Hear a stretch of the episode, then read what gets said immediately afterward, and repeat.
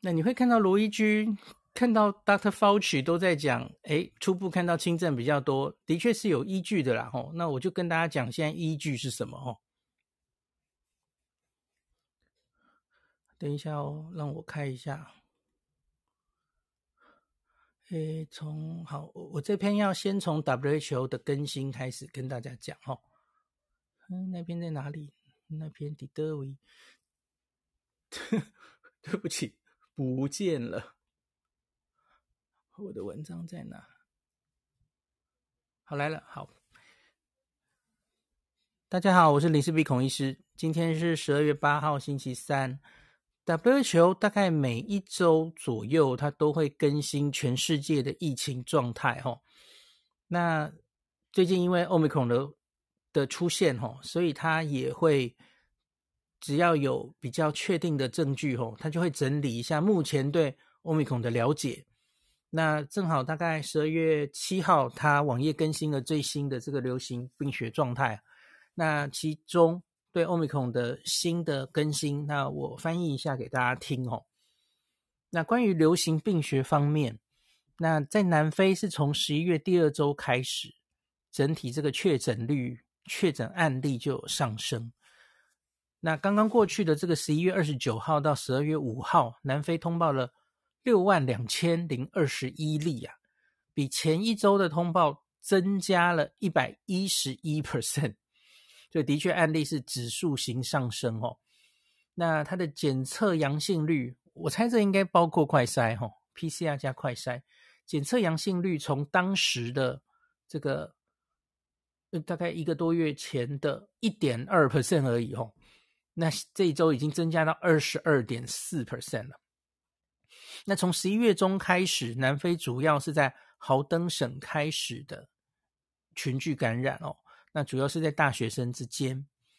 那除了南非之外，邻近的非洲国家也有这个确诊上升的情形，包括史瓦蒂尼，跟这个上周相比增加了百分之一千九百九十。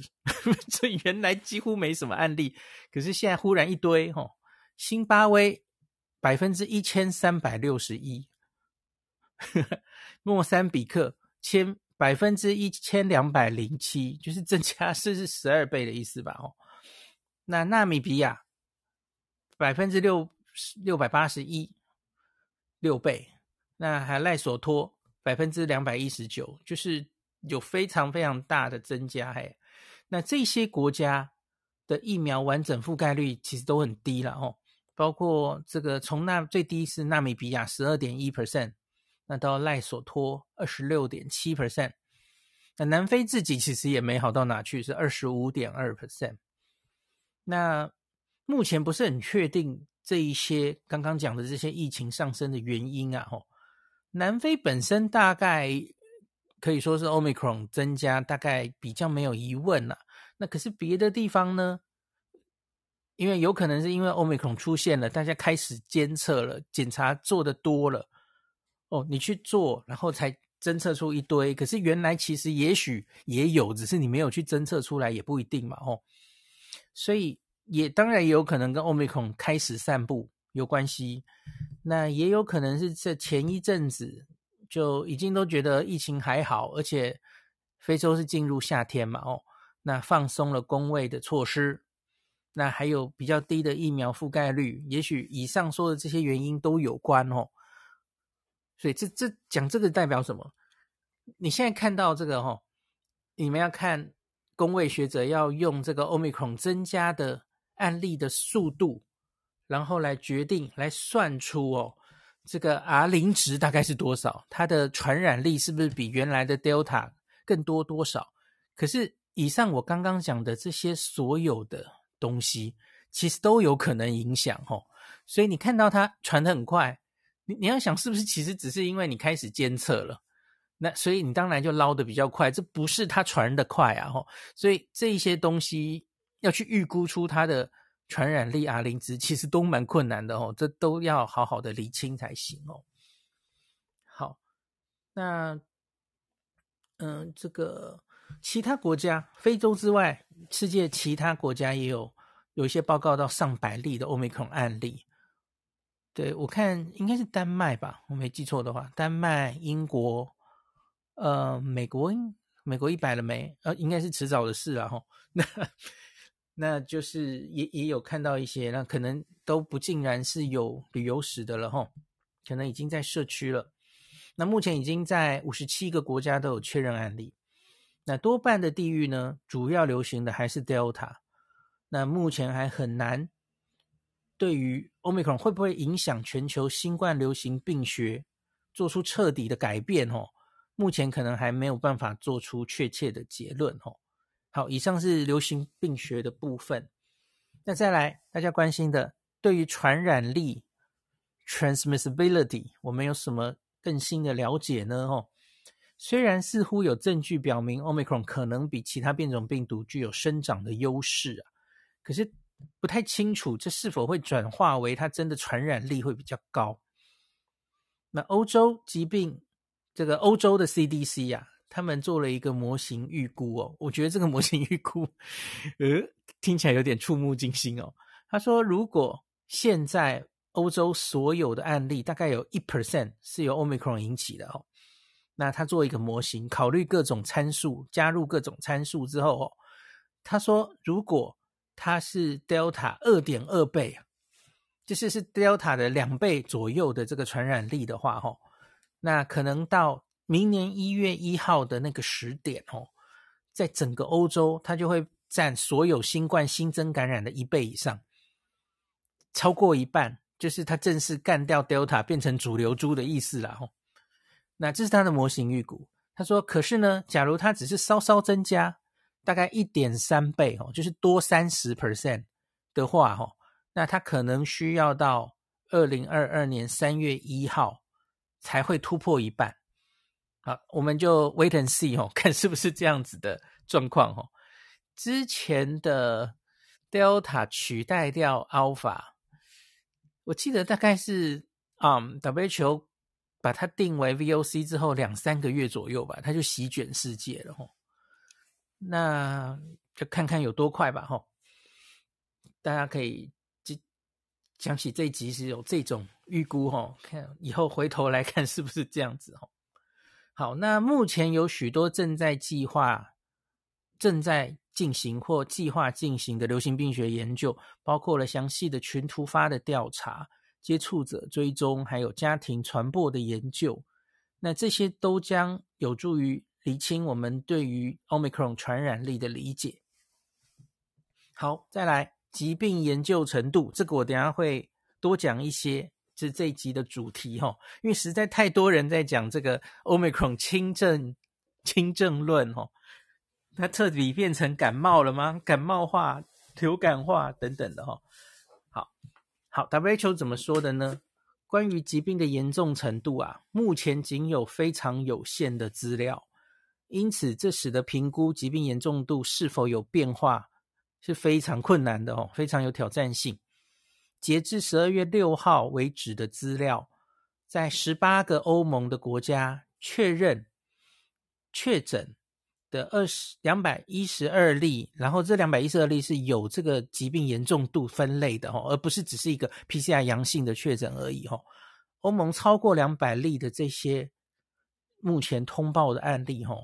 几乎都是，不是几乎，他用的是都是无症状或轻症，就是一个重症都没有了哈。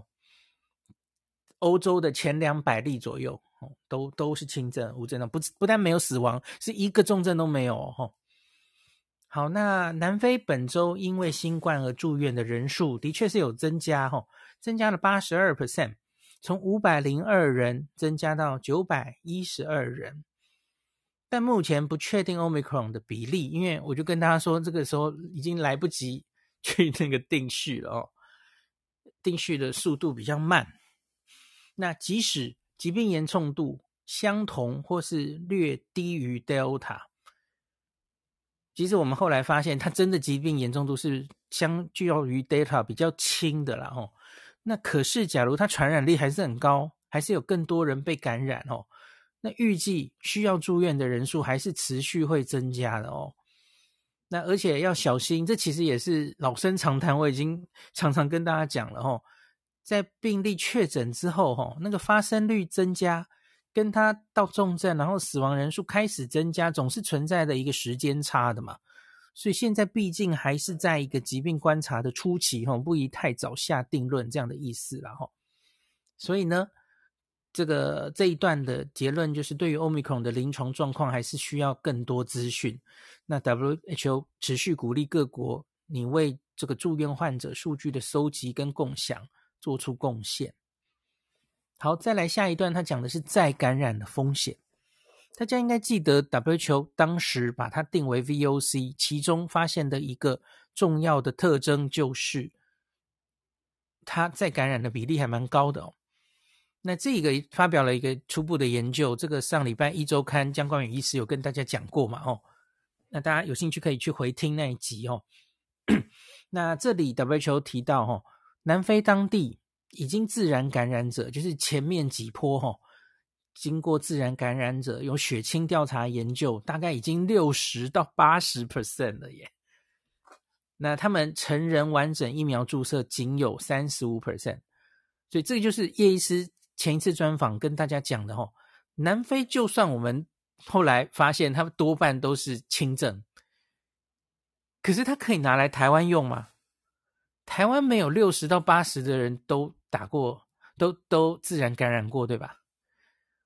那所以不一定一样嘛。而且叶医师有说过，人家自然感染还是贝塔哦，贝塔搞不好它有一些基因哦，那是跟那个欧米克比较像的哦，所以。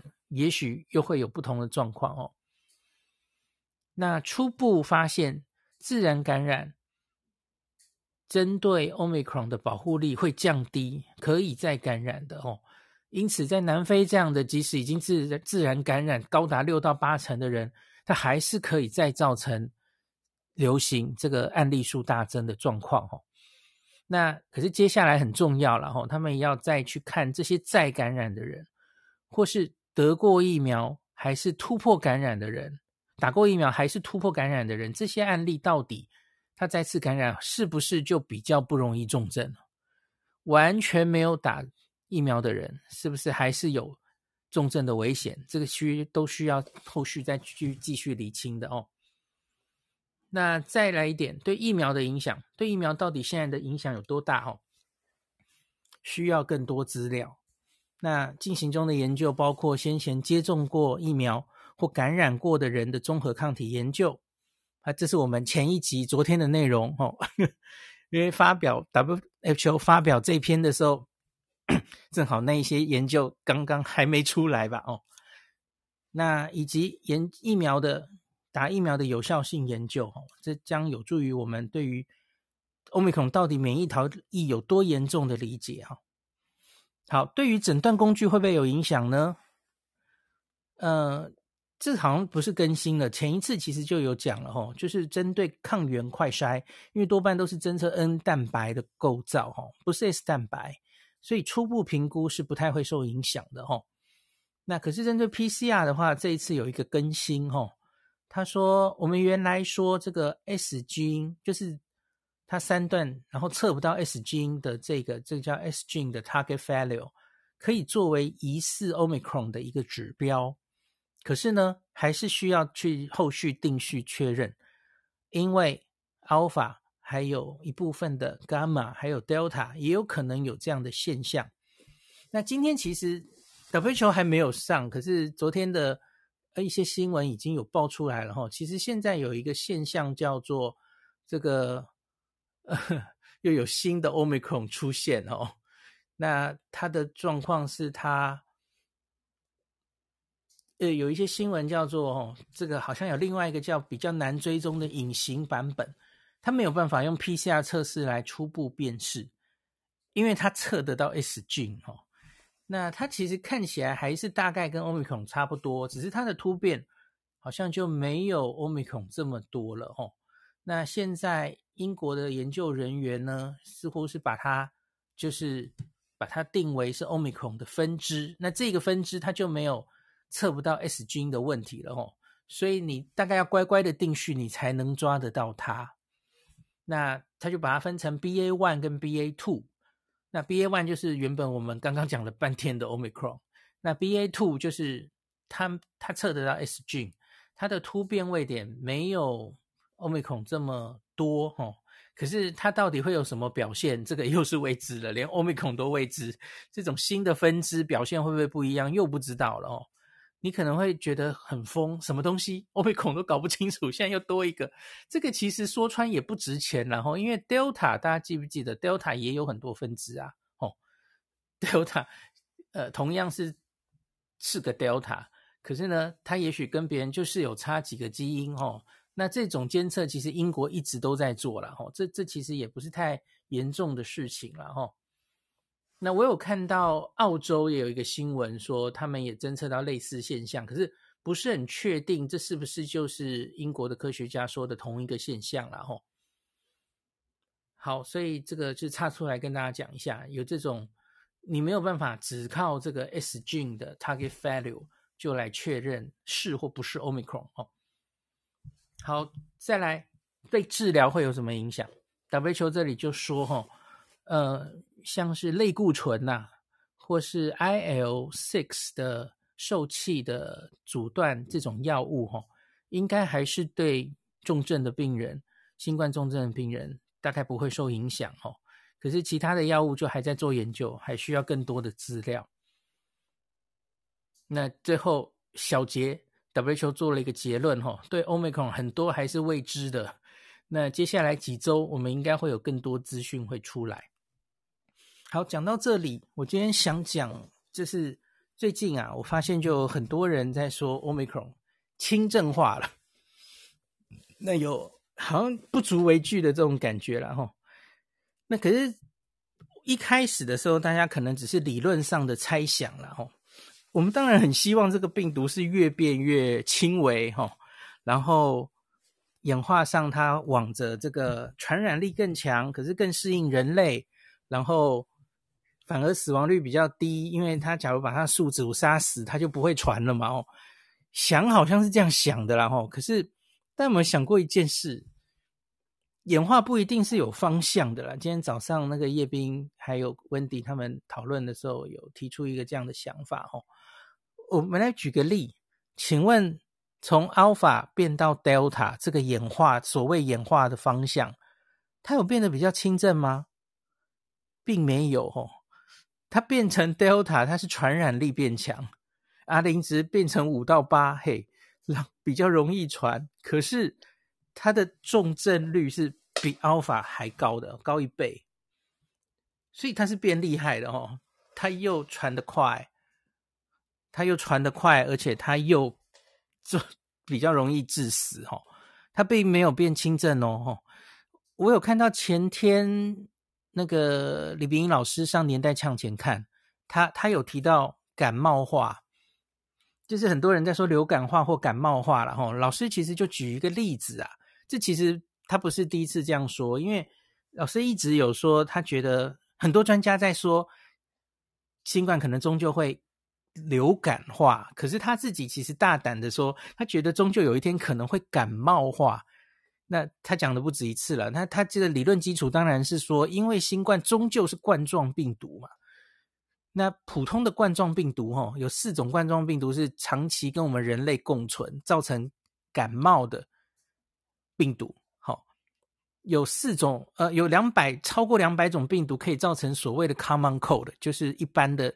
感冒不是流行性感冒哦，就是感冒、咳嗽、流鼻流鼻水这种喉咙有点痛这种感冒哦，感冒是不会死人的，几乎不会有并发症的哦，就是很轻微很轻微，在人类都是轻症。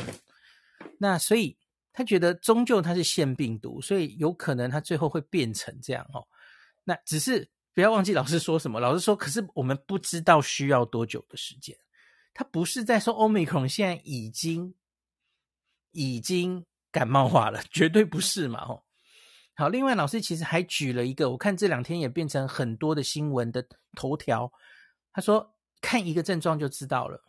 他说 Delta 流鼻水的症状增加了，相比于之前的 Alpha，就是假如鼻子的症状为主的话，这暗示它好像比较偏向于在上呼吸道感染。就不会到下呼吸道的肺部去作怪嘛，吼，它比较适应我们的上呼吸道等等的，然后，所以这是它轻症化的一个证明。那老师讲的很快，他有时候好像有初步的资料说这个 Omicron 好像也是这样哦。其实我我没有看到诶，我没有看到分析 Omicron 的症状，现在流鼻水比较多哈。好，不管有没有比较多，可是我要说这一点，我其实是不太感觉很正确的哦。大家想一下，那你说 Delta 流鼻水变比较多，是它轻症化的证明，然后呢？不对呀。Delta 没有变轻症化耶，没有啊。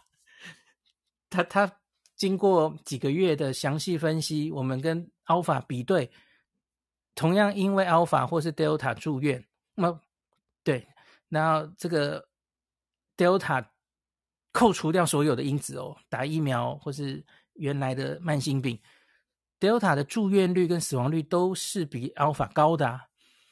所以它变得比较容易流鼻水了，可是它没有轻症化，所以这这个其实是理论是说不通的了吼。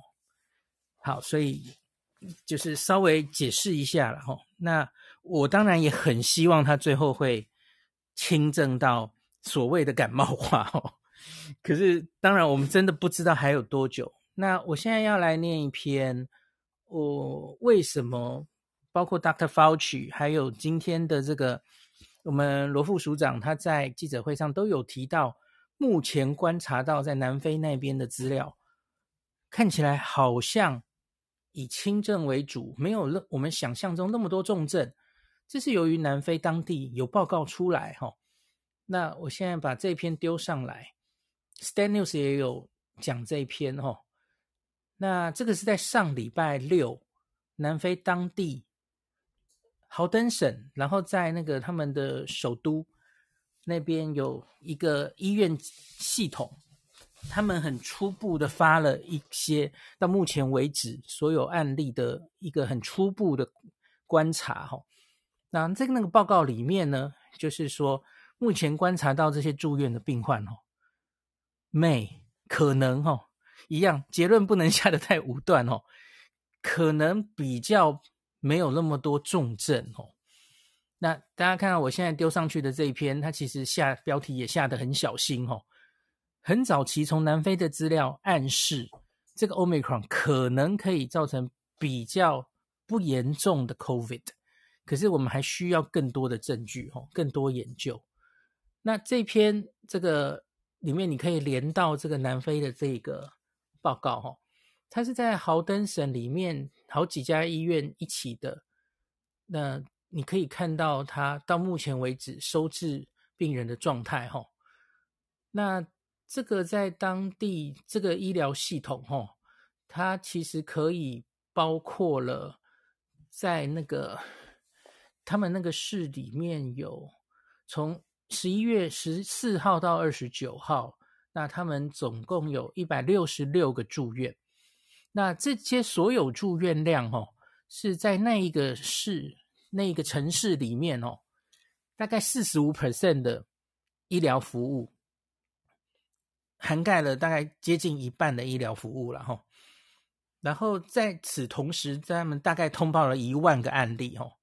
那这个一万个案例里面，那他们大概一半，你可以大概换算出来，也许住院量大概是三百多吧哦。相对好像没有那么多住院了吼。那另外他们去分析，比方说他们就抓出来了十二月二号这一天，在这个他所有这些医院的所有病房里面，那有新冠确诊的住院的情形哦。那在那个时点总共有四十二个人，那四十二个人里面其实只有一例插管，然后有十四例需要氧气。那这十四例里面呢，它只有九例是因为新冠的原因，它需要氧气的哦，其他五例是别的原因哦。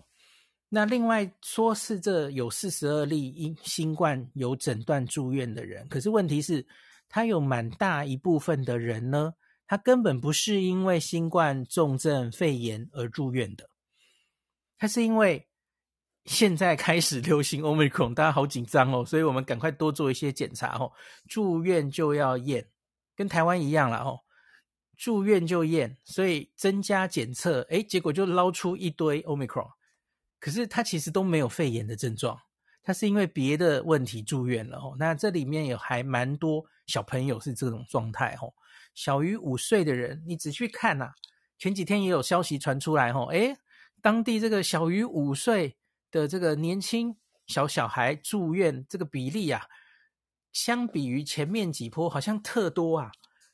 可是问题是，这一次住院的这些人不是因为新冠的重症，所以这个的确是比较怪的现象哦。所以这些医师在这个报告里面就跟大家说，哦，南非因为前面已经经过三波，这是第四波嘛，哦，那在以前指数型上升的每一次的初期的时候，哈，他们都会看到很多就是重症，新冠重症，然后。氧气低了，所以需要插管的病人，就跟世界上所有别的地方都一样啊哦。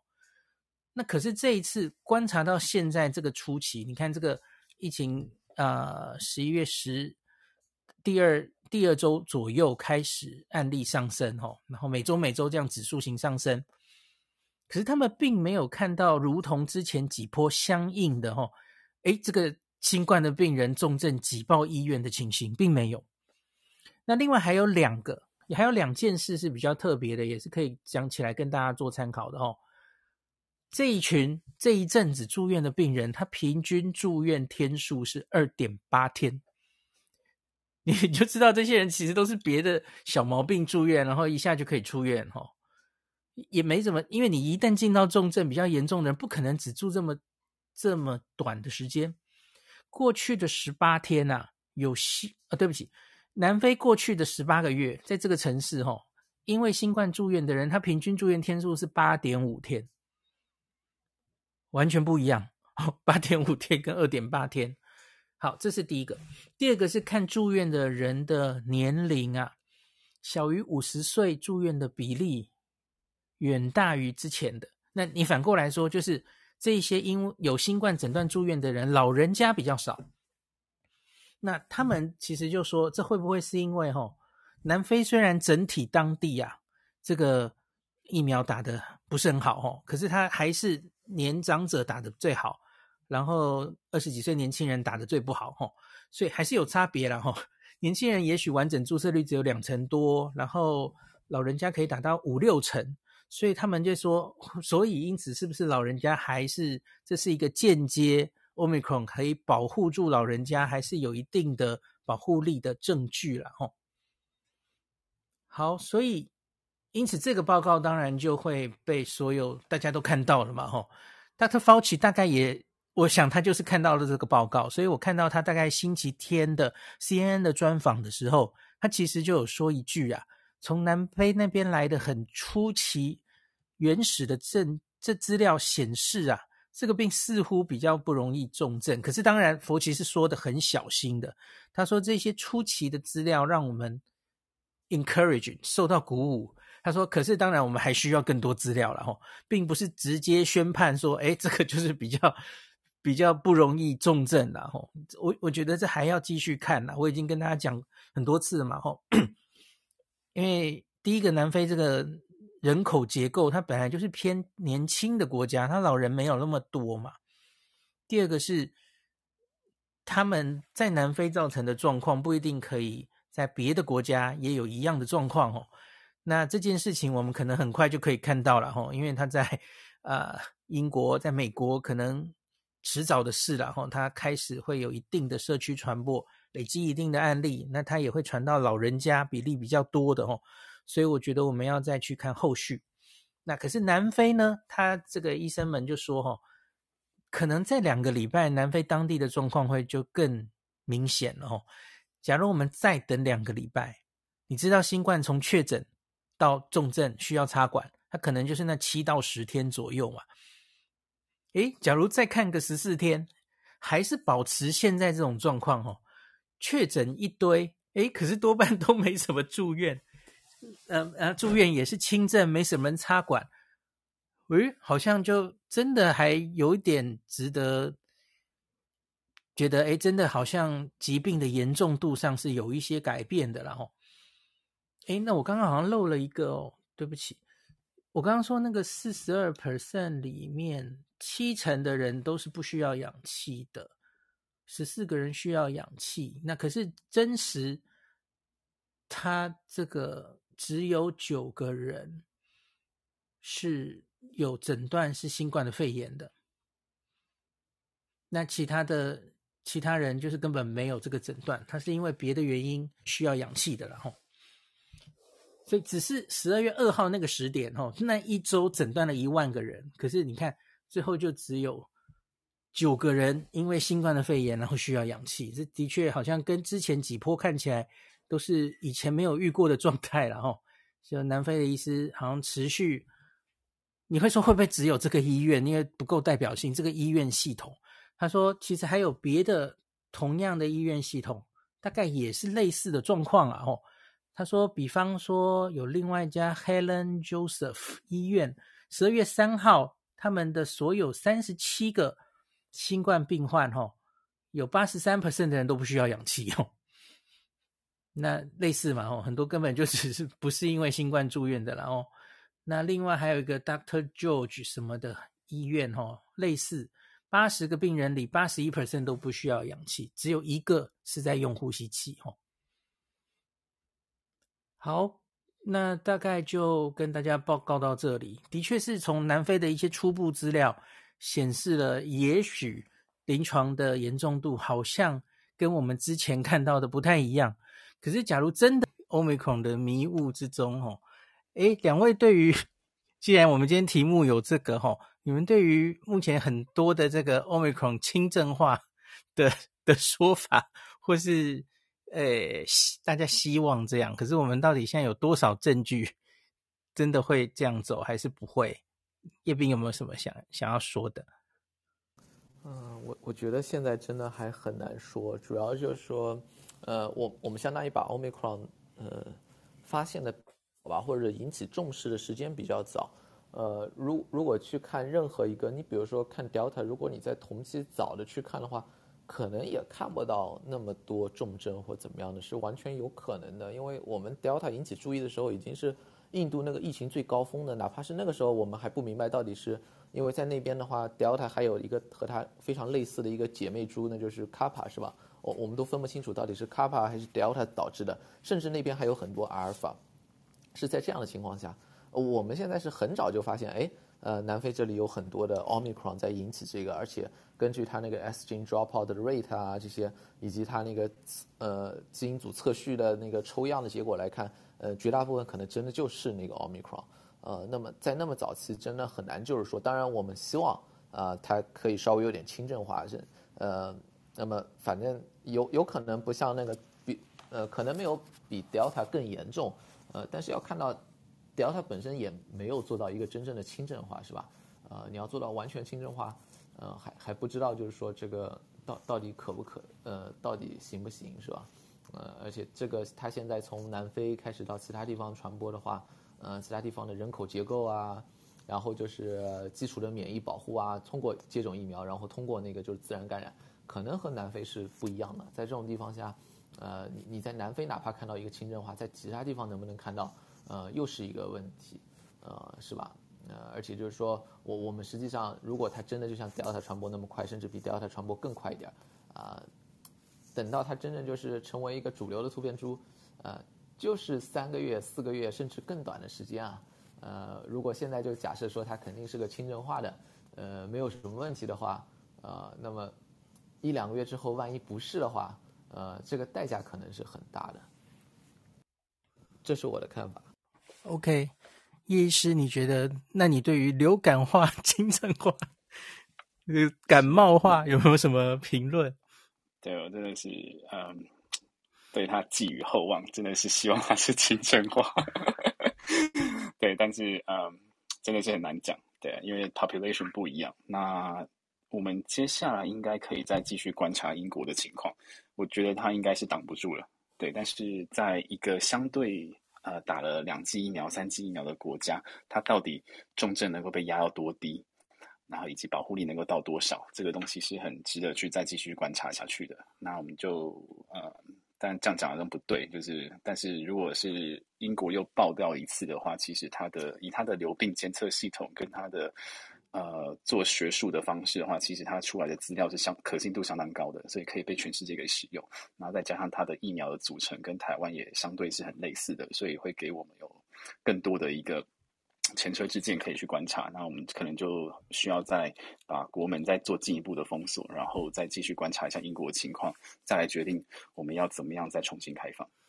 我要提醒大家一下，就是叶医师刚刚说的对，在广泛施打疫苗之下，其实他们从六月左右就紧盯着 Delta 的疫情嘛，吼，五六月，然后盯着它跟 Alpha 的比较，然后最后七月十九自由日。其实整体来说，他们 Delta 的致死率是压到千分之三嘛，这个数字还蛮稳定的。后来可能也没什么变嘛。那那一个季节性流感也不过就是千分之一呀。那相比于原本的我们前面没打疫苗的状态，那个是百分之二左右的致死率嘛。可是问题是千分之三，然后可是它分母多，以量取胜，会很多人重症。住院，那你还是会对医疗造成蛮大的负担呐，吼，所以不知道这个 Omicron 要压到多低，还要考虑它的传染力会变高。诶，这我们可以顺便讲一下，两位应该有看到前几天也有一篇说，有看到 Omicron 有一个，嗯，一般的造成感冒的那个腺呃冠状病毒才有的一个基因的一个序列，哦。然后有人因此推推演说，所以他会不会轻症？然后两位有没有看到这个这个 paper？然后 有没有什么评论？哇，只有我看到吗？